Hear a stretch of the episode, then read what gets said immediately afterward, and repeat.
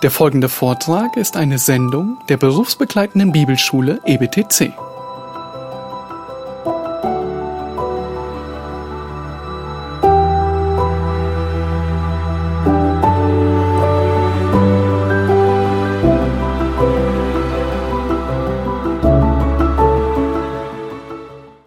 Okay, wir kommen jetzt also noch zu diesem vierten Prinzip, äh, das die, das reformatorische Schriftverständnis konstituiert, der Selbstwirksamkeit der Schrift. Es geht um das Verbum efficax.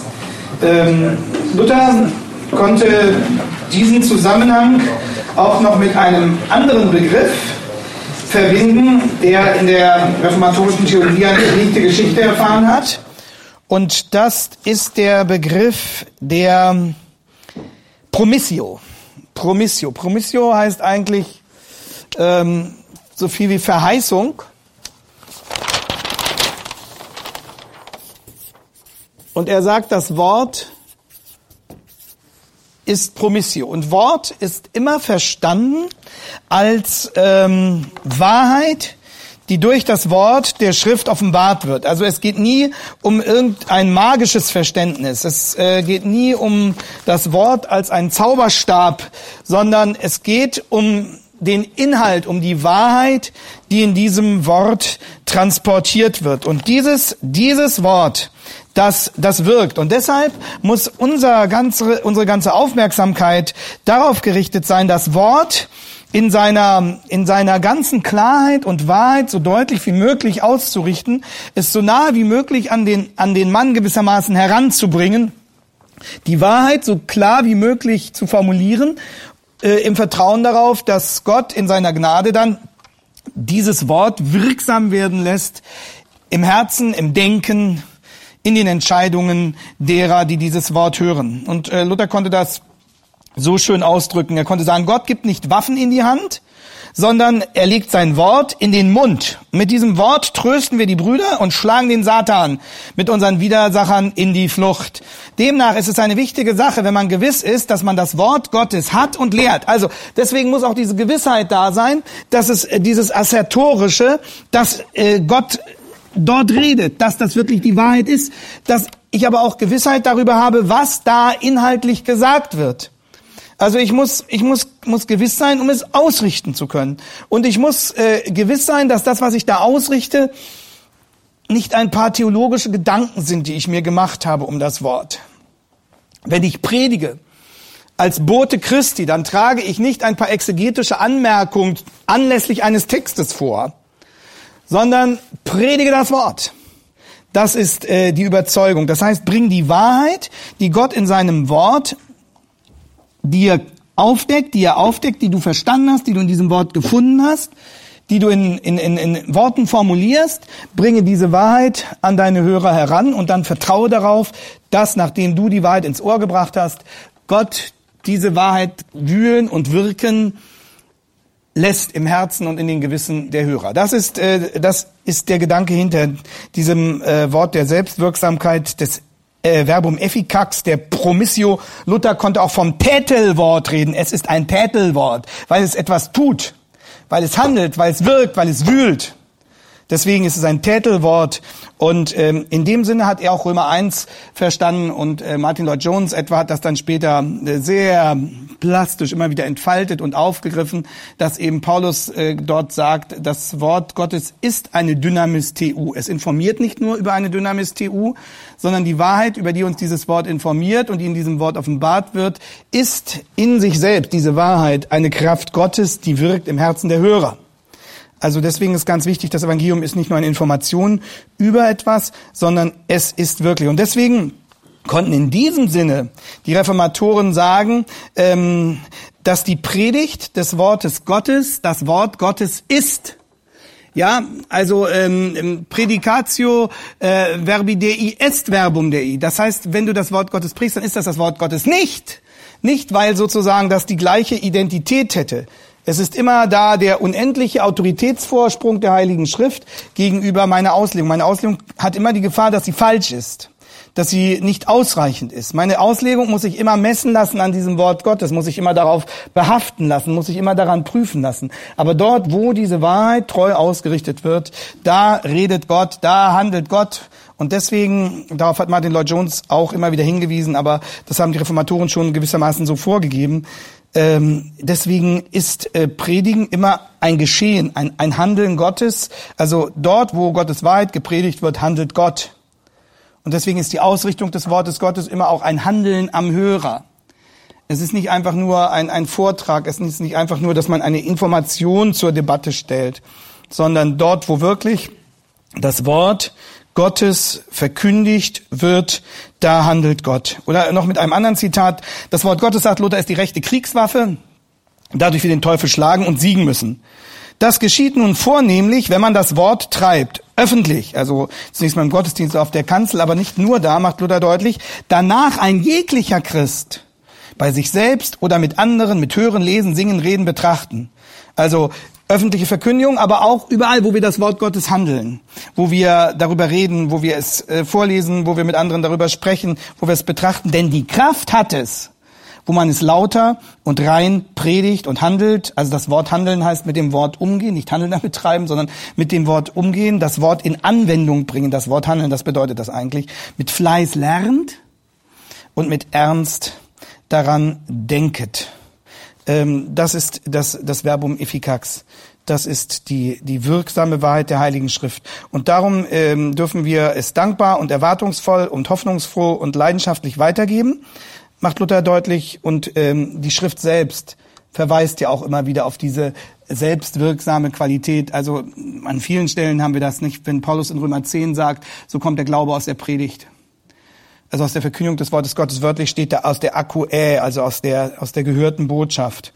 Oder 2. Timotheus 3, Vers 16, diese, diese berühmte Stelle, ähm, alle Schrift ist, ist Nütze, also wirkt und dann wozu?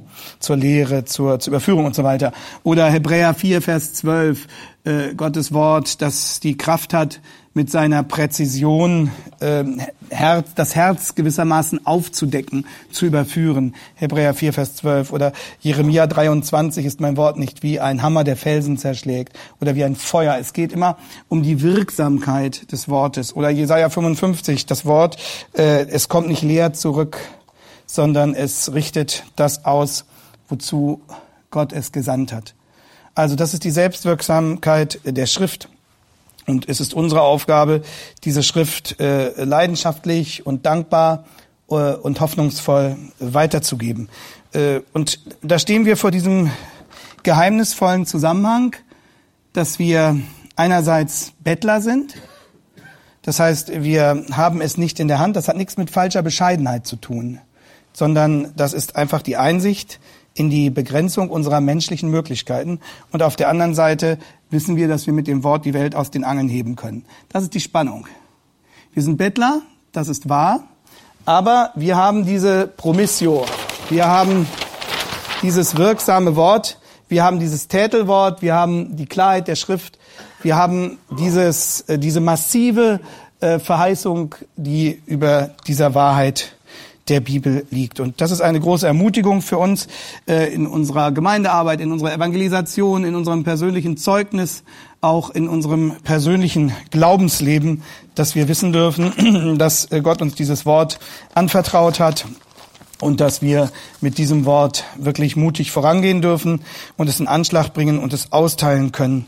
Und äh, deswegen lohnt dieses Wort alle Mühe und es, es fordert von uns alle Demut und alle Hingabe und alle Unterordnung unter denen, der uns dieses Wort äh, geschenkt hat. Deshalb ist es ein ungeheures Wunder, um erstens Johannes den Täufer, zweitens Christus, drittens die Apostel. Du versuche diese göttliche Ernähe es nicht, sondern verehre gebeugt ihre Spuren. Wir sind Bettler, das ist wahr. Äh, und das ist unser zweites Kapitel Sola Scriptura, die Begründung und Bewährung des Schriftprinzips in der Reformation. Jetzt würde ich gerne noch ähm, nachtragen, oh, ich hoffentlich habe ich jetzt hier die richtige Mappe mit, sonst bringe ich das später mit, ähm, den Junker Jörg, wenn wir jetzt ähm, zur äh, auch noch zusätzlich einschalten könnten, äh, den Overhead-Projektor Ich sehe gerade, ich habe die Folien drüben liegen gelassen. Ähm, aber dann trage ich die später noch nach. Ähm, kann man, man wird das schlecht gleichzeitig. Kann man mal ganz kurz äh, jetzt den Overhead-Projektor dazwischen schalten, weil ich diese Folie hier leider nur als eine solche habe. Ah, da haben wir den Junker Jörg nochmal. Wunderbar, Dankeschön. Na, den hätte ich lange suchen können woanders. Äh, das ist der Junker Jörg. Ja, so äh, dieses Bild ist auch ziemlich berühmt geworden. Also äh, quasi Luther, Luther inkognito, wenn man so will. Ähm, sehr interessant, bisschen idealisiert auch vielleicht. Und so, unsere, unsere Gesamtaufgabe lautet ja, daran will ich immer wieder zurückerinnern, dass wir äh, verstehen, wie es zur Bibelkritik gekommen ist. Und ähm, die Reformation war sozusagen eine Überwindung der Bibelkritik, die sich bis dahin herausgebildet hatte. Aber natürlich war die Reformation nicht konkurrenzlos. Und äh, die ganze Geistesgeschichte erweist sich eigentlich als eine tragische Konkurrenz, wie man so ist, wenn man so will, als eine tragische Konkurrenz zum Schriftprinzip. Und äh, deswegen müssen wir jetzt einen Schritt weitergehen und in einem dritten Kapitel versuchen, einen Überblick dazu zu gewinnen, wie kann es sein, wie kann es sein, dass der Mensch, dem Gott mit dieser Offenbarung entgegentritt, dem Gott diesen ungeheuren Schatz vorlegt, wie kann es sein, dass der Mensch diesen Schatz nicht würdigt, dass er ihn gewissermaßen ausschlägt, dass er ihm die Anerkennung verweigert, obwohl der Mensch zugleich verzweifelt, verzweifelt auf der Suche nach den Antworten ist, die Gottes Wort ihm bietet. Das ist ja die Tragik. Äh, der Mensch sucht ja das, was Gott in seinem Wort schenkt. Er sucht Antwort auf die Frage nach dem nach der Zukunft, nach dem Sinn des Lebens, nach der Überwindung des Todes, nach dem Umgang mit dem Leid, nach, nach dem, dem Rätsel seiner eigenen Existenz. Und trotzdem ist da dieser, diese dauernde Bestreitung von Gottes Anspruch, äh, ist da diese Suche nach eigenen Sicherheiten jenseits des Wortes Gottes äh, und zugleich dieses sich verstricken, je mehr Sicherheit ich suche, je gründlicher ich über die Prinzipien meiner Erkenntnis nachdenke, umso mehr verstricke ich mich in, in die Ungewissheit und in die, in die Verzweiflung und in die Fragen. Es werden immer mehr, je weiter, mit jeder Antwort, die ich finde, kommen zehn neue Fragen dazu. Das ist so der Eindruck, den die Geistesgeschichte vermittelt. Und ich möchte versuchen, uns einen, einen gewissen Überblick zu geben, der, der natürlich selektiv ist, ganz klar, etwas eklektisch. Äh, man muss ein paar Schwerpunkte heraussuchen, aber mir geht es darum, dass diese Entwicklung verstanden wird, wie es zu dieser Situation kommen konnte, der wir uns heute ausgeliefert oder beziehungsweise mit der wir uns heute konfrontiert sehen. Und ähm, da möchte ich beginnen mit den Klassikern, der zwei Klassikern der Antike, nämlich Plato 407. Ah, jetzt müssen wir wieder umschalten. Nee, ich brauche aber halt bitte noch nicht. Ich bitte, das ist jetzt schwierig. das ist jetzt wirklich das. Könnt ihr das da hinten auch klarstellen? Ja, ne? Das ist ja fantastisch. Also. Bitte? Na, die, die Höhe. Das orange Rädchen. Das orange Rädchen. Und daran soll ich was jetzt verstellen? Ach, die Schärfe, nicht die Höhe. Ich dachte, die Höhe. Habe überlegt, wohin man das sonst noch projizieren könnte. Die Höhe, es ist die Frage jetzt, ob ich das mit Brille oder ohne Brille mache. so, ich hoffe, man kann es einigermaßen, äh, einigermaßen erkennen. Bitte kurz dieses Bild stehen lassen, äh, denn ähm, damit steigen wir jetzt ein. Es geht um die um die Klassiker der Antike. Äh, was was ihr hier seht, ist ein Gemälde von Raphael, äh, äh so um 1500. Also seine Daten sind äh, 1483 bis 1520. Interessant, ähm, 1520, das Datum, das Datum hatten wir schon mal. Und ähm, dieser Raphael, der setzt an einer ganz anderen Stelle an, nämlich ähm, er hat dieses berühmte Gemälde über die Schule von Athen geschaffen. Ähm, da tauchen die unterschiedlichsten äh, griechischen Denker auf. Und im Zentrum sieht man die beiden Vordenker. Äh, der etwas ältere ist Plato und der jüngere Aristoteles. Äh, und wenn man jetzt etwas mehr sehen könnte auf diesem Bild, dann würde Folgendes deutlich, dass Plato den Finger in die Luft streckt und Aristoteles auf den Boden weist. So mit etwas Fantasie äh, kann man das vielleicht erkennen. Und äh, diese jeweilige Geste macht den Ansatz ihres philosophischen Denkens deutlich. Also drumherum die ganzen anderen Epigonen und äh, sonstigen Denker, aber Plato und Aristoteles stehen also ganz zentral hier. Um sie herum kreist alles, alles Denken, nicht nur jener Zeit, sondern sie haben die Geschichte des Denkens in einer Weise geprägt, wie das äh, nur wenigen später äh, gegeben war. Plato zeigt nach oben. Wovon geht Plato aus? Bei der Frage nach Wahrheit, bei der Suche nach, nach verlässlicher Grundlage für mein Denken und daraus folgend eben auch für mein Leben. Plato geht von der übergeordneten Idee aus. Er spricht bekanntlich von dem Urbild oder dem Allgemeinen. Aber, und das ist jetzt ganz wichtig, schon Plato 427 bis 347 vor Christus glaubt zu wissen, dass wir nur einen gebrochenen Zugang zur Wahrheit haben. Die gegenständliche Welt, die wir mit unseren Augen sehen, die wir mit unseren Händen begreifen können, wie zum Beispiel dieses Rednerpult, ist eigentlich nur ein Schatten, ist nur Abbild einer Idee, die dahinter steht. Also das, was ich hier mit Händen greife, ist, ist nicht wirklich, ist nicht das eigentliche Sein, sondern ist nur, ist nur, nur ein, ein, ein diesseitiges Abbild. Und Plato hat diese Denkfigur populär gemacht in seinem berühmten Höhlengleichnis. Vielleicht hat das ja jemand in der Schule kennengelernt. Äh, da legt Plato jetzt diesen Gedanken aus. Und er sagt, der, der nach Wahrheit suchende Mensch befindet sich in, in folgender Situation. Stell dir vor, Menschen, in einer unterirdischen Höhle, leben in einer unterirdischen Höhle und sind von Kindheit an so festgehalten, dass sie ihre Köpfe nicht bewegen können. Sie können also nicht, da ist der Ausgang der Höhle, sie können sich aber nicht sozusagen dem Ausgang zuwenden, von woher das Licht kommt, sondern sie blicken nur an die Wand dieser Höhle, sie sind fixiert gewissermaßen, sie können sich aus dieser Position nicht befreien. Sie sehen nur die ihnen gegenüberliegende Wand, also hinter mir ist der Höhlenausgang. Und dort hinter mir, da brennt auch ein Feuer, so dass der Raum hinter mir erhellt wird. Und dann werden hinter meinem Rücken Bilder und Gegenstände gewissermaßen vorbeigetragen. Und was sehe ich von denen? Ich sehe nur den Schatten, den sie an die Wand werfen. Ich sehe immer nur den Schatten. Ich sehe immer nur das Abbild. Ich sehe nie die Idee selbst, die, die Sache an sich.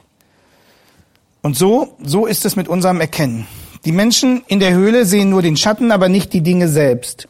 Und weil sie nichts anderes kennen, sagt Plato, weil ihr, ihr, ihr Blick gehalten ist, weil sie sich nicht sozusagen der Höhlenöffnung äh, und dem Licht zuwenden können, darum halten sie diese Schatten, die sie da an der Wand sehen, für die reale Welt. Und damit will Plato sagen, dass der Mensch in seinem Alltag wie in einer Höhle lebt und keinen direkten, sondern nur einen gebrochenen Zugang zur Realität hat. Das heißt, was wir mit unseren Sinnen wahrnehmen, das sind in Wirklichkeit nur die Schatten des wahrhaft Seienden, also des, des Eigentlichen. Die eigentliche Wahrheit liegt nicht im Bereich der Sinne, liegt nicht im Bereich dessen, was wir fassen, sehen, ergreifen, hören, fühlen, schmecken können, sondern die eigentliche Wahrheit liegt im Bereich des Geistigen, von dem wir aber immer nur die Schatten haben. Und die Höhle, die Höhle steht für die mit unseren, deswegen auch der Finger von Plato nach oben. Die Höhle steht für die Welt, die wir mit unseren Sinnen wahrnehmen können. Und der Höhlenbewohner muss nun einen harten Aufstieg unternehmen, bis er mit seiner Seele tatsächlich zu dem Höchsten emporgelangt, nämlich zu der Idee. Also das ist der, der große Begriff bei Plato, die Idee, die hinter allem steht, die mehr ist als das, was wir greifen und sehen können. Und deswegen spricht man auch bei Plato, weil er von der Idee ausgeht, vom Idealismus. Es ist die Philosophie des Idealismus. Davon gibt es dann die unterschiedlichsten Ausprägungen äh, durch die ganze Philosophiegeschichte hindurch. Die eigentliche Wahrheit liegt im Bereich der Idee.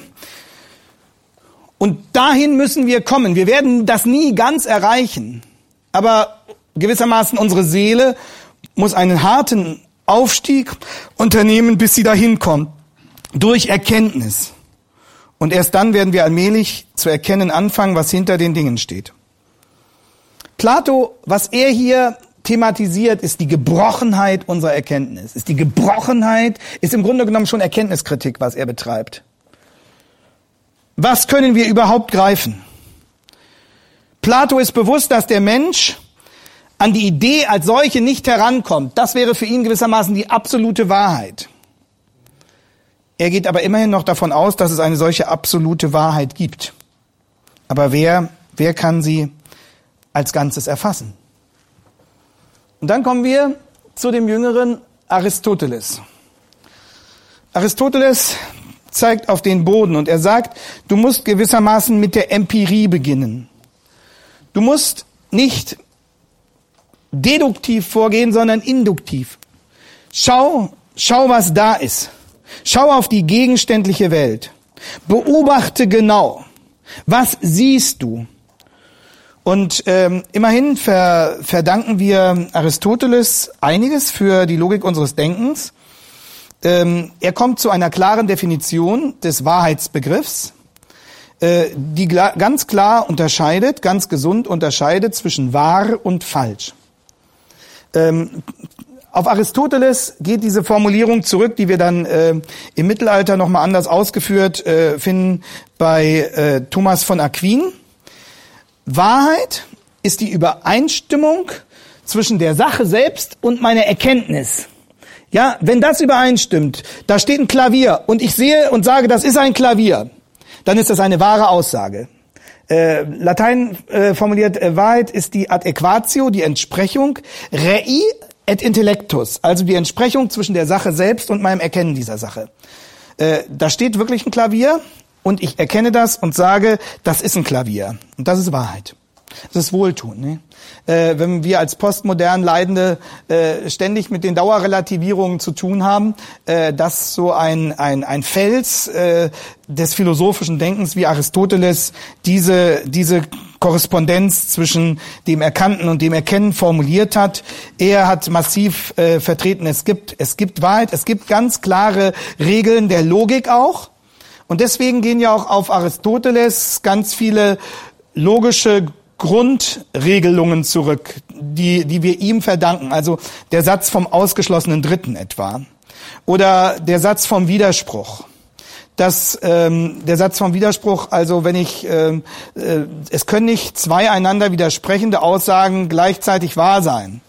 Also ähm, Nestvogel steht heute um 14.02 Uhr ähm, beim EBTC am Pult äh, oder Nestvogel sitzt heute um 14.02 Uhr in der AWD Arena von Hannover. Das ist also ein, das ist, das kann man nicht gleichzeitig behaupten. Da kann immer nur entweder das eine oder das andere wahr sein. Ähm, das ist der Ersatz vom ausgeschlossenen Dritten beispielsweise. Ja, dass äh, nicht gleichzeitig zwei einander widersprechende Dinge ähm, wahr sein können, die sich auf einen innerweltlichen Vorgang beziehen. Was ähm, Aristoteles hier formuliert hat, das ist nicht einfach eine aristotelische Philosophie, sondern die Gesetze der Widerspruchsfreiheit sind schöpfungsgegeben. Also Aristoteles hat damit ähm, Zusammenhänge entdeckt, die nicht er erfunden oder ähm, er sozusagen festgelegt hat, sondern die Gott in die Schöpfung hineingelegt hat. Gott hat das eben in die Schöpfung hineingelegt, dass sie äh, zu einem und demselben Zeitpunkt nur nicht gleichzeitig an zwei verschiedenen Orten sein können. Und Aristoteles hat viele dieser schöpfungsgegebenen von Gott, der Schöpfung gewissermaßen eingestifteten Gesetzmäßigkeiten erkannt. An manchen Stellen hat er dann auch ähm, gewissermaßen ideologische Grenzüberschreitungen vor, äh, vorgenommen, aber im Grunde genommen äh, verdanken wir ihm viele Formulierungen dessen, was Gott in die Schöpfung hineingelegt hat und was für die Alltagsbewältigung ausgesprochen nützlich ist. Obwohl wir gleichzeitig auch die Grenzen dieser Logik erkennen müssen, ähm, denn sie sind nur in der Lage, einen Teilbereich unserer Wirklichkeit zu erfassen, also Alltagsvorgänge, geschichtliche Zusammenhänge. Etwa Existenz- und Sinnfragen können durch die aristotelische Logik nicht beantwortet werden. Sie sind brauchbar für den Alltagsbereich, wann ist eine Aussage wahr, aber sie können nicht Existenzfragen klären, etwa in dem Sinne, was ist wahres Leben? Und sie sind dann auch, was die Naturwissenschaft angeht, ähm, ergänzungsbedürftig, zum Beispiel durch die moderne Physik. Also was Heisenberg und andere Physiker herausgefunden haben, etwa über den Welle-Korpuskel-Dualismus, das sprengt eben äh, die zweiwertige Logik auf, dass es bestimmte Zusammenhänge gibt wie das Licht, die sich eben je nach Perspektive vollkommen nur beschreiben lassen mit Aussagen, die einander vordergründig zu widersprechen scheinen. Also äh, das Licht als, als Welle und als, als Teilchenbewegung. Äh, und äh, da würde man nach der alten aristotelischen Logik sagen, entweder ist es das eine oder ist es das andere. Aber äh, die moderne Physik hat uns gelehrt, die aristotelische Logik gilt für bestimmte Bereiche, aber sie kann nicht das Ganze der Wirklichkeit erklären, nicht mal das Ganze äh, der naturwissenschaftlichen Wirklichkeit erklären, sondern äh, je nach Perspektive ähm, kann ich Licht sowohl als Wellenbewegung als auch als Korpuskelbewegung darstellen. Und äh, nur wenn ich, wenn ich das ganz, wenn ich beide Aspekte sehe, habe ich alles ausgesagt, was über das Licht in dem Zusammenhang ausgesagt werden kann. Also ähm, die Logik hat ihre Berechtigung von Aristoteles, aber sie hat eben auch ihre, ihre Grenzen. Und trotzdem erweisen sich diese Prinzipien als belastbar, so dass wir ihnen noch 1500 Jahre später im Mittelalter wieder begegnen. Und jetzt darf ich bitten, äh, wieder zum PowerPoint zurückzuschalten. Also die Klassiker der Antike stehen hier am Anfang. Plato 427 bis 347 vor Christus und Aristoteles 384 bis 322 vor Christus. Vor den beiden einer, der, der nichts geschrieben hat, aber auf den sie sich äh, beide gewissermaßen berufen, nämlich Sokrates. Ähm, Sokrates, der schon die Erkenntniskritik betrieben hat, also die gewisse Verunsicherung gegenüber äh, und der, unseren Möglichkeiten der Wahrheitserkenntnis. Äh, von Sokrates stammt bekanntlich äh, das berühmte Wort, ich weiß, dass ich nichts weiß. Und weil er das erkannte, ich weiß, dass ich nichts weiß, galt Sokrates auch als einer der klügsten Menschen, die je gelebt haben. Also und äh, auf diesen Sokrates haben sich dann eben auch äh, viele und eben gerade auch Plato und Aristoteles berufen. Ähm, Gut, und jetzt aber gehen wir einen Schritt weiter. Aristoteles war äh, derart solide, dass er ähm, noch im Mittelalter nachgewirkt hat. Und Aristoteles hat im Mittelalter einen kongenialen Interpreten gefunden, ähm, der ihn verstanden und äh, weitergeführt hat, nämlich Thomas von Aquin. Thomas von Aquin 1225 bis 1274. Und dieser Thomas von Aquin, der formuliert jetzt im Rückgang auf ähm, Aristoteles die sogenannte Korrespondenztheorie der Wahrheit, also die Entsprechungstheorie der Wahrheit, Korrespondenztheorie, dass eben Wahrheit ist eine Adäquatio, eine Entsprechung, rei, also von der res, der Sache, et intellectus. Das war die Sache mit dem Klavier. Also die, die Entsprechung zwischen äh, meiner, dem, was ich erkenne und ausdrücke und äh, der Sache selbst, auf die sich meine Aussage bezieht. Also nach Thomas ist eine Aussage dann wahr, wenn der in ihr behauptete Sachverhalt mit der Sache selbst übereinstimmt. Vielleicht könnt ihr das als Definition auch festhalten. Eine Aussage ist dann wahr, wenn der in ihr behauptete Sachverhalt mit der Sache selbst übereinstimmt.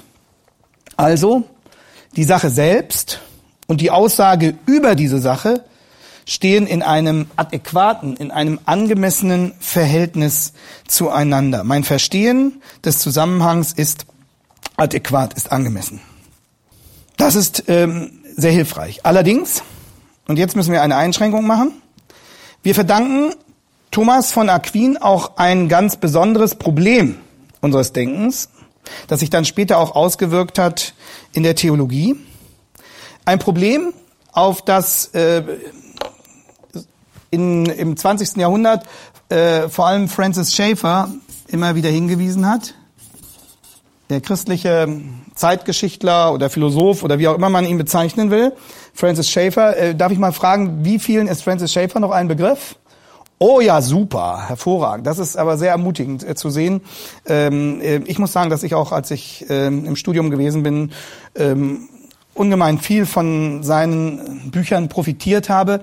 Ähm, Francis Schaeffer hatte den Mut, eben größere äh, Zusammenhänge darzustellen, ohne nun jede kleinste Einzelheit äh, vorher belegen zu müssen. Also ähm, das hat ihm ähm, in manchen Kreisen ähm, so diese äh, diesen Ruf, er sei nicht so wissenschaftlich eingetragen, aber ähm, er war ein genialer Denker und er er hatte einfach den Mut, ähm, große Zusammenhänge auch auch darzustellen, ähm, Entwicklungslinien zu zeigen und äh, hat nicht zu jedem Halbsatz eine Anmerkung geschrieben, würde ich mal sagen. Aber ähm, wenn man versucht, etwa seinen Ausführungen über Thomas Aquin oder über Sören Kierkegaard und andere nachzugehen, da muss man sagen, äh, das, was er manchmal fast intuitiv erkannt und ergriffen hat, lässt sich größtenteils auch in der detailorientierteren Einzelanalyse bestätigen und nachweisen. Also er hatte wirklich einen genialen Zugriff zu, ähm,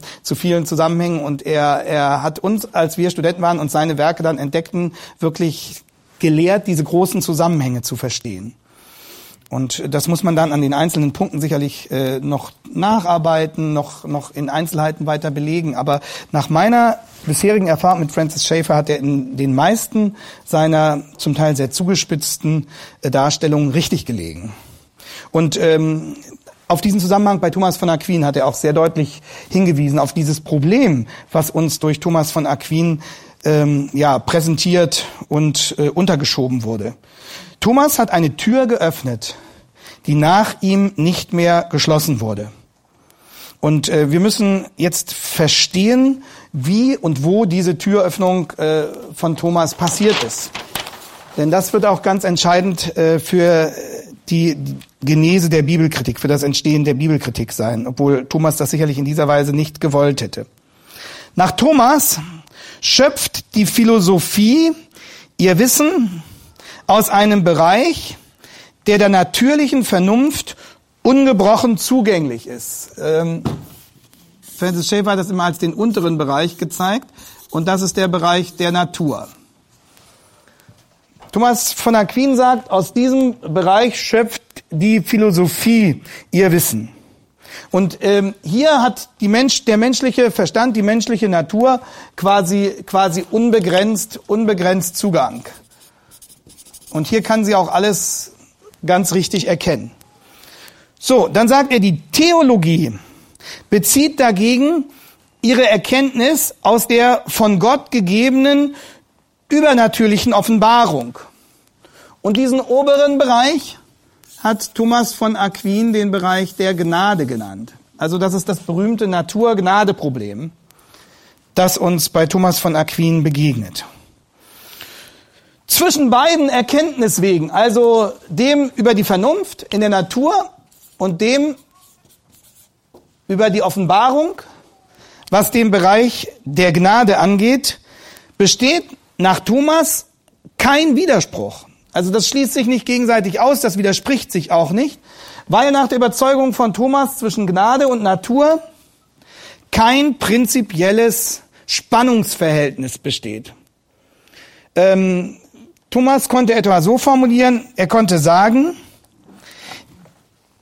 die Gnade beseitigt die Natur nicht, sondern vollendet sie. Also es besteht da kein grundsätzlicher Widerspruch. Die Gnade stellt die Natur nicht in Frage, die Gnade löscht die Natur nicht aus, die Gnade kritisiert die Natur nicht, sondern die Gnade vollendet sie. Sie bringt sozusagen das, das Ganze der Wirklichkeit zu einem vollkommenen Abschluss. Der lateinische, die lateinische Formel dafür lautet gratia non tollit naturam sed perfecit. Also die Gnade äh, beseitigt die Natur nicht, sondern vervollkommnet sie. Aber hier in diesem Bereich der Natur hat der erkennende Mensch einen autonomen Zugang. Das ist das Entscheidende. Hier in diesem Bereich bedarf der Mensch keiner, keiner Hilfe und Korrektur. Den Bereich der Natur kann er allein bewältigen. Und äh, wir ahnen schon, was sich im Hintergrund als Problem zusammenbraut. Thomas glaubt, dass der Mensch aus seinem eigenen Vermögen die Dinge der natürlichen Welt erkennen kann. Völlig zureichend. Der natürliche Mensch hat einen autonomen Zugang zum Bereich der Natur. Er ist hier nicht auf Offenbarung angewiesen. Er ist im Bereich der Natur nicht auf biblische Deutung angewiesen, sondern er kann sich auf seinen eigenen Verstand verlassen. Und was passiert hier? Hier ignoriert Thomas die Relevanz des Sündenfalls für das Denken des Menschen. Thomas übersieht oder verleugnet oder übergeht den biblischen Befund, dass der Mensch in seinem Verstand auch in seinem Zugang zur Natur gebrochen ist. Das gerät bei Thomas aus dem Blick und das ist der Kernfehler der römisch-katholischen Theologie. Damit wir das richtig verstehen. Thomas von Aquin leugnet den Sündenfall nicht. Er leugnet den Sündenfall nicht, aber er verkennt seine Bedeutung für das Denken. Also es gibt keine ausdrückliche Leugnung des Sündenfalls, dass der stattgefunden hat. Aber Thomas nimmt nicht ernst, was daraus gefolgt ist für unser Denken, für unseren rationalen Zugang, auch für unsere, äh, für unsere Fähigkeit, Wissenschaft zu treiben. Thomas und in seinem Gefolge die römisch-katholische Theologie bis heute verkennt die Konsequenzen des Sündenfalls für das Denken des Menschen. So, und äh, was passiert jetzt? Es beginnt hier ein Abnabelungsprozess mit dieser von Thomas um einen Spalt geöffneten Tür, wobei Thomas, wie gesagt, hier noch überhaupt kein Spannungsverhältnis sah. Es beginnt jetzt dieser Abnabelungsprozess des Denkens, soweit die Natur betroffen ist von jeglichen biblischen Vorgaben. Also hier in diesem Bereich, alles was mit, mit Natur zusammenhängt, mit Diesseitigkeit, mit dieser Welt, brauchen wir die Bibel nicht. Brauchen wir keine Offenbarung, das machen wir alleine, das machen wir autonom. Hier wendet, hier, hier öffnet Thomas einen Spalt. Er wendet sich noch nicht gegen die Offenbarung. Er sagt nicht, dass die Offenbarung nicht zuverlässig ist, aber er macht deutlich, wir brauchen dafür nur unseren Verstand. Und hier beginnt diese Verselbstständigung des menschlichen Erkenntniszugangs. Ähm, Francis Schaeffer hat gesagt, Thomas wertet die natürliche Vernunft so stark auf, und das führt am Ende dann dazu, dass sie sich schließlich von der Gnade emanzipiert und einen eigenen Erkenntnis Weg, einen eigenen Erkenntniszugang behauptet. Und damit legt Thomas unbeabsichtigt den Grund der Moderne, in der irgendwann dann, das werden wir noch sehen, die Natur die Gnade an die Wand drückt und verdrängt. Ja, das ist, das ist hier der, der erste Schritt gewissermaßen. Thomas will das nicht, er intendiert das nicht, aber, aber es geschieht.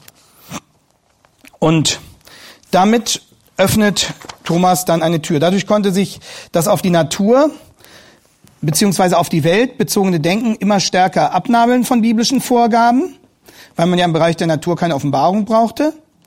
Und äh, damit ist gewissermaßen der Anfang vom Ende eingeleitet. Denn was Thomas nur für den Bereich der Natur anstrebt, das weitet die Neuzeit dann auf alle Bereiche des Denkens aus. Man könnte es auch so formulieren, Thomas schränkt den Geltungsbereich der Bibel ein. Die Neuzeit schafft die Geltung der Bibel offiziell ab. So könnte man es formulieren. Thomas schränkt den Geltungsbereich der Bibel ein. Die Neuzeit schafft die Geltung der Bibel offiziell ab. Und damit gehen wir nun einen Schritt weiter und kommen drittens zur Neuzeit. Die Neuzeit hebt an mit der kulturgeschichtlichen Epoche der Renaissance. Mit der kulturgeschichtlichen Epoche der Renaissance.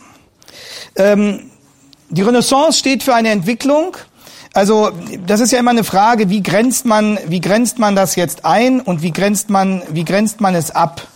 Ähm, und dazu muss man sagen, das sind natürlich immer Konventionen, äh, wie, wie, man sich, wie man sich einigt, wie man sich, wie man sich jeweils entscheidet.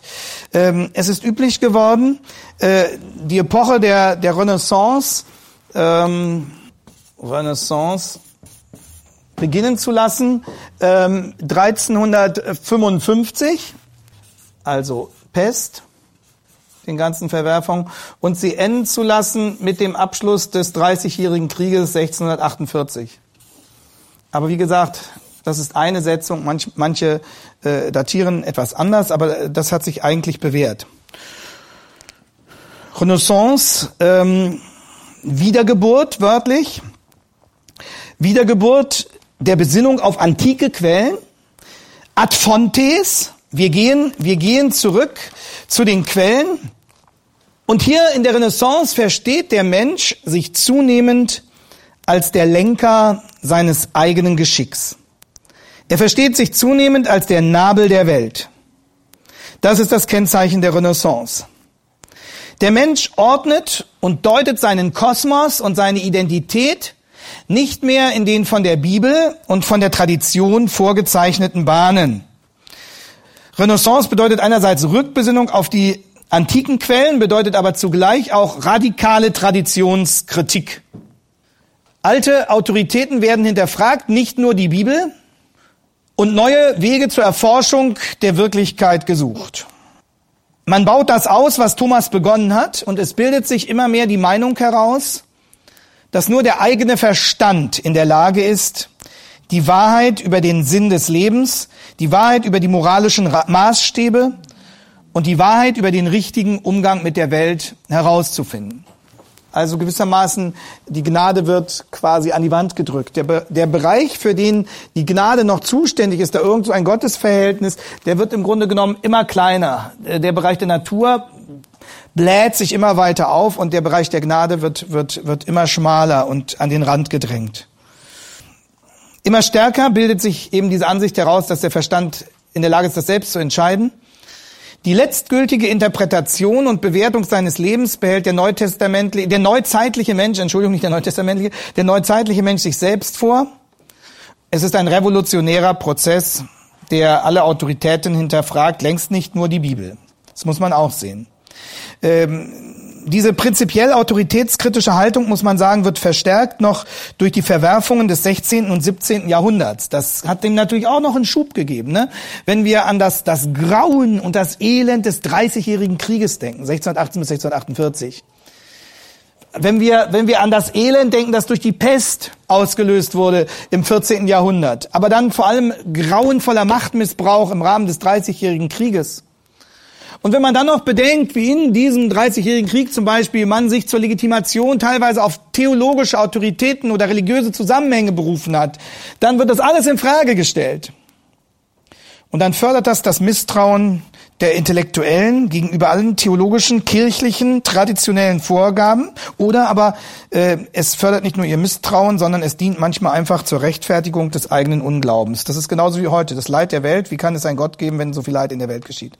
Diese Argumentationsfigur, die begegnet uns schon sehr früh. Allerdings muss man Folgendes festhalten, dass geschichtlich ja auch die Reformation, also nehmen wir nochmal hier unsere, äh, unsere Kernjahre, die wir betrachtet haben, 1570, dann bis, weiß ich, 1500 ähm, in die 40er hinein, ne? Ähm, dass, dass das ja auch voll in diese Epoche der Renaissance fällt. Interessante Beobachtung. Äh, geistesgeschichtlich gehört die Reformation in die Epoche der Renaissance. Und äh, wenn wir genau hinsehen, dann entdecken wir auch erstaunliche Parallelen. Wenn die Reformation sagt, wir müssen zurück zur Bibel, zurück zu den Urquellen, dann ist das auch ein Ad Fontes, ein Zurück zu den Quellen. Die Renaissance sagt, wir müssen zurück zu den Quellen Ad Fontes, die meinen dann die antiken Philosophen. Auch die Renaissance ist traditionskritisch und autoritätskritisch, genauso wie die Reformation. Unter Berufen unter Berufung auf das Gewissen, das sich gründet auf die Autorität der Bibel, Schriftprinzip, Primum Principium, die Selbstständigkeit der Schrift jenseits der kirchlichen Tradition ist auch Traditionskritik, ist auch Autoritätskritik. Wir haben also hier durchaus strukturelle Parallelen und deshalb ähm, ist die Reformation in gewisser Hinsicht modern.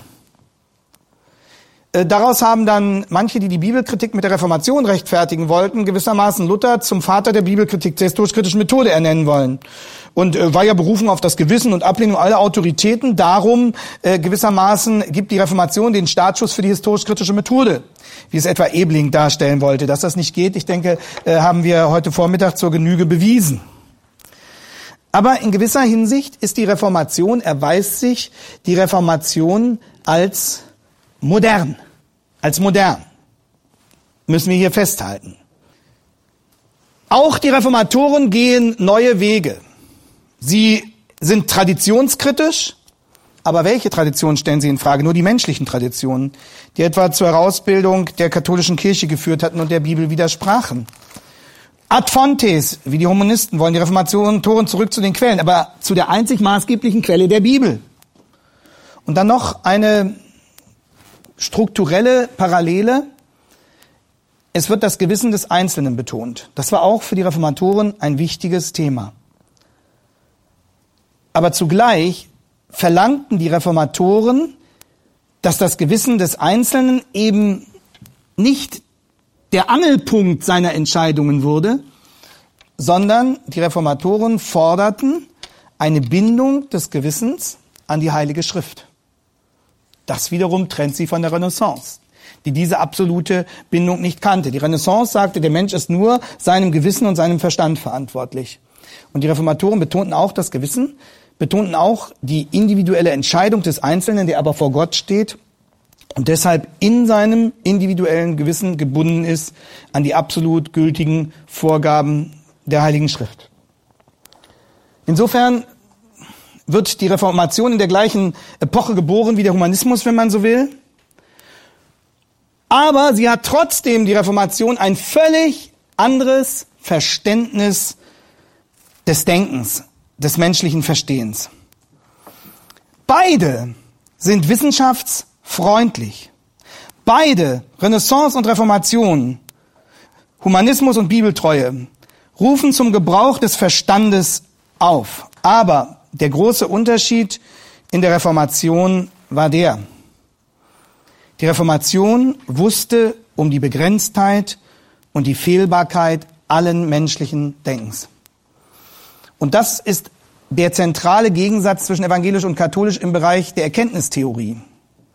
Ein großer Vertreter des aquinischen Ansatzes, des Ansatzes von Thomas Aquin in der aktuellen theologischen Artikulation der römisch-katholischen Kirche ist Kardinal Ratzinger beziehungsweise Papst Benedikt, dann, der dann aus ihm wurde gewesen. Ratzinger ist ein klassischer Vertreter äh, des Aristotelismus, ein, ein, ein klassischer Repräsentant theologischen Denkens. Und wenn Sie etwa die Rede von Ratzinger, als er schon Papst war, gehört haben bei seiner Deutschlandreise über diese Einheit zwischen Verstand, Rationalität und Glaube, dann haben Sie genau diesen Ansatz von Thomas von Aquin. Das ist, das ist klassisch für theologisches Denken in katholischen Bahnen, dass man letztlich die Wirkung des Sündenfalls für das Denken nicht hinreichend ernst nimmt, sondern dass man von einer grundsätzlichen Harmonie, einer, einer, einer nicht, einem Nicht-Spannungsverhältnis zwischen Natur und Gnade, zwischen, zwischen dem Denken des autonomen Menschen, seinen Denkmöglichkeiten und der göttlichen Offenbarung ausgeht. Und hier haben die Reformatoren viel realistischer sich vom biblischen Menschenbild belehren lassen. Und darum, darum wussten die Reformatoren um die Begrenztheit und die Fehlbarkeit allen menschlichen Denkens. Sie wussten um die Manipulierbarkeit der Rationalität. Sie wussten um die Abhängigkeit des Denkens von philosophischen Faktoren und nicht nur von philosophischen Faktoren, sondern auch von, von äh, triebbedingten Faktoren, von emotionalen Faktoren. Für Luther war der Verstand, wie er sagt, eine Hure, die man beliebig manipulieren und den eigenen Wünschen dienstbar machen konnte. Das Denken ist wie eine Hure, man kann es für alles kaufen. Die Folgen des Sündenfalls wiegen schwer. Und genau diese Nüchternheit, die mit den Folgen des Sündenfalls rechnet, diese biblische Nüchternheit, die fehlte dem klassischen Humanismus der die Möglichkeiten des menschlichen Denkens unendlich überschätzt.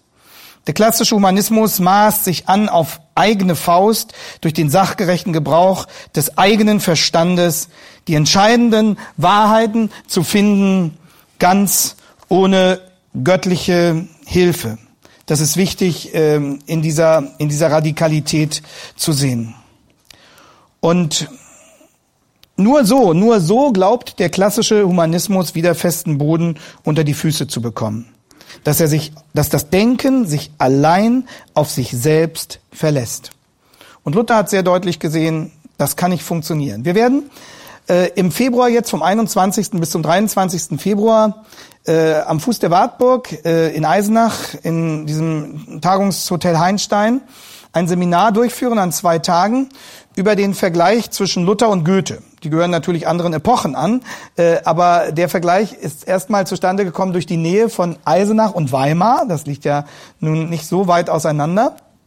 Aber Luther und Goethe gelten auch als Protagonisten eines völlig anders gearteten Umgangs mit den Möglichkeiten menschlichen Denkens. Und äh, wir werden einerseits analysieren äh, das Gottesverständnis Goethes und äh, auf der anderen Seite das Vernunftverständnis Luthers. Und da, da prallt auch, ähm, auch wenn Goethe eben aus einer späteren Epoche kommt, ähm, da prallen auch nochmal Humanismus und äh, reformatorische Anthropologie, reformatorisches vom Verständnis vom Menschen brachial aufeinander. Und unser gesamtes Schulsystem unser, äh, unser typisches Denken äh, im akademischen Kontext in Deutschland ist natürlich sehr viel stärker, leider, von Goethe geprägt als von Luther. Sehr viel stärker von, von Kant geprägt als von Paulus. Und auf diesen Gegensatz stoßen wir eben immer wieder. Nochmal, der neuzeitliche Mensch steht ganz bei sich selbst. Und er er meint nun angesichts all dieser Umbrüche, die Traditionen brechen weg, die Autoritäten werden in ihrer Fragwürdigkeit erkannt. Was gibt denn jetzt noch Halt? Wenn ich mich nicht mehr auf das verlassen kann, was die Kirche sagt, wenn ich mich nicht mehr auf das verlassen kann, was meine Vorfahren immer glaubten und immer für wahr hielten, wo, wo finde ich einen Grund für, für mein Denken, um einen Grund für mein Leben zu haben? Wie bekomme ich wieder festen Boden unter die Füße? Und hier greift als ein Ansatz, als ein Antwortversuch das Konzept des französischen Philosophen René Descartes 1596 bis 1650. Also wir müssen sagen, Descartes wird noch in dem ähm, Jahrhundert geboren, in dem Luther stirbt. Es ist einfach interessant, diese, diese Entwicklungslinien zu beobachten. Ja, René Descartes 1596 bis 1650. 50. Wir haben festgestellt, es ist ein Autoritätsvakuum entstanden, wenn man das so nennen will. Und damit ein Gewissheitsvakuum. Und nun sucht man den archimedischen Punkt. Also Archimedes hat ja sinngemäß gesagt, gib mir einen, einen einzigen absoluten Punkt außerhalb äh, des Weltalls und ich hebe damit die ganze Welt aus den Angeln.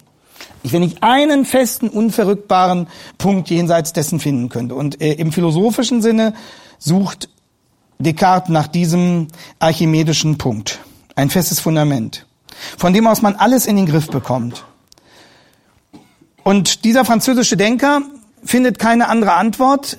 Also er war, er war tief katholisch, er war, er hat sich selbst auch als ein tiefgläubiger Mensch verstanden. Das war für Descartes noch kein bewusster Angriff auf, auf grundsätzlich das Christentum, aber in der Sache war es das eben doch.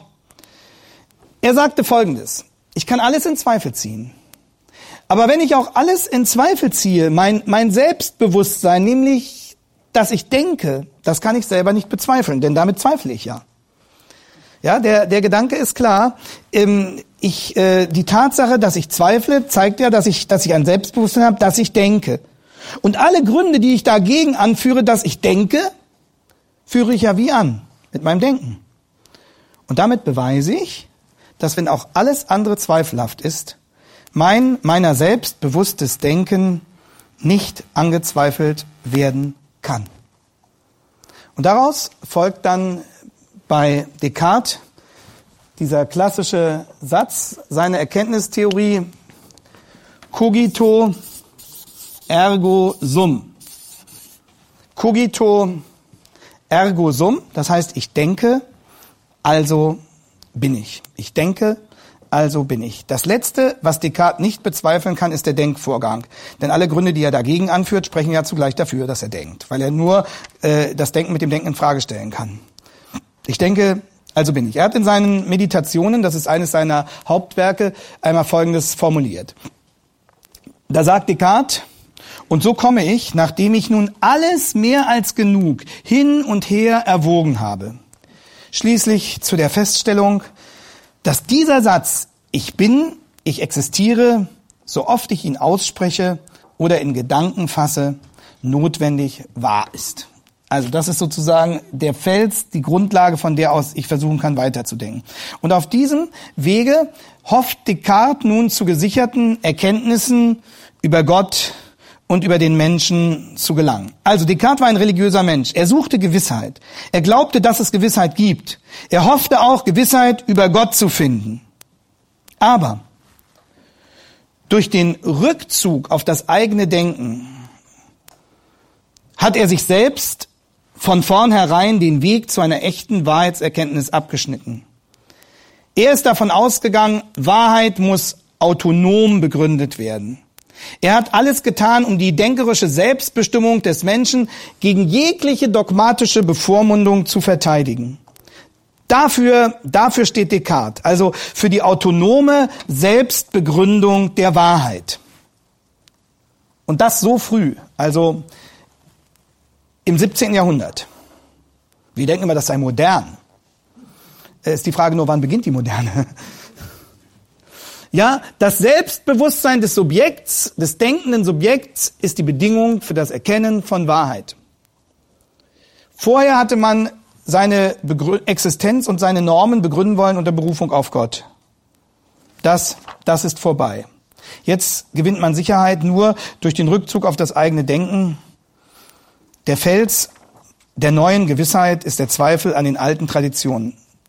Heinrich Klotz hat äh, ein Buch über die Kunst im 20. Jahrhundert geschrieben. Und er, er hat es so formuliert, auch im Hinblick auf Descartes.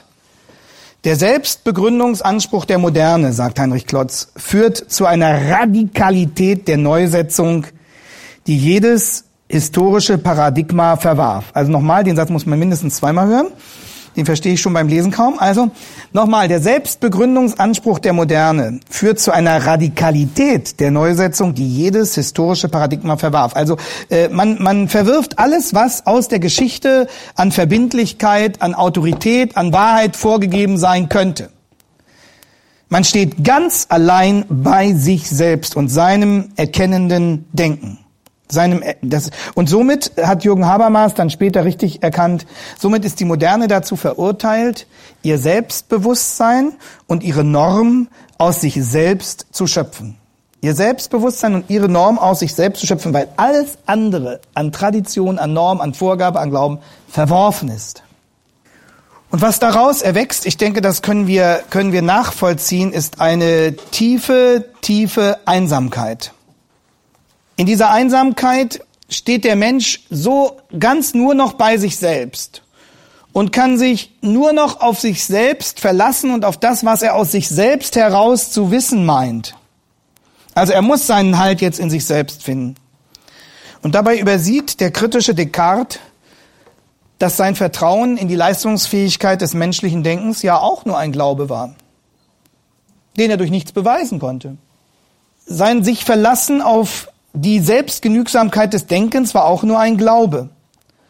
Und äh, wenn man dann liest, was Descartes über Gott schreibt, dann merkt man, dass ihm als theologische Erkenntnis dann nur noch so eine blasse Gottesidee übrig bleibt, die auch nichts hilft, und dass die gesamte Heilsgeschichte über den Haufen geworfen wird und alle geschichtliche Konkretheit des Glaubens. Das ist tragisch. Und trotzdem, und man fragt sich jetzt, wie, wie ist das denkbar? Dass trotz, trotz dieser Einsamkeit, in der das erkennende Subjekt jetzt ganz bei sich selbst steht und meint, sich auf sich selbst verlassen zu müssen und verlassen zu können, aus dieser Epoche der Neuzeit uns aber was auch noch entgegenbläst? Ein ungestümer Optimismus. Man fragt sich, wo kommt das her?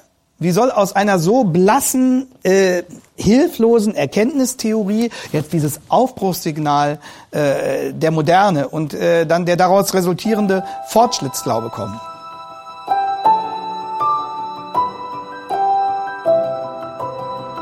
Diese Sendung war von der berufsbegleitenden Bibelschule EBTC. Unser Ziel ist, Jünger fürs Leben zuzurüsten, um der Gemeinde Christi zu dienen. Weitere Beiträge, Bücher und Informationen findest du auf ebtc.org.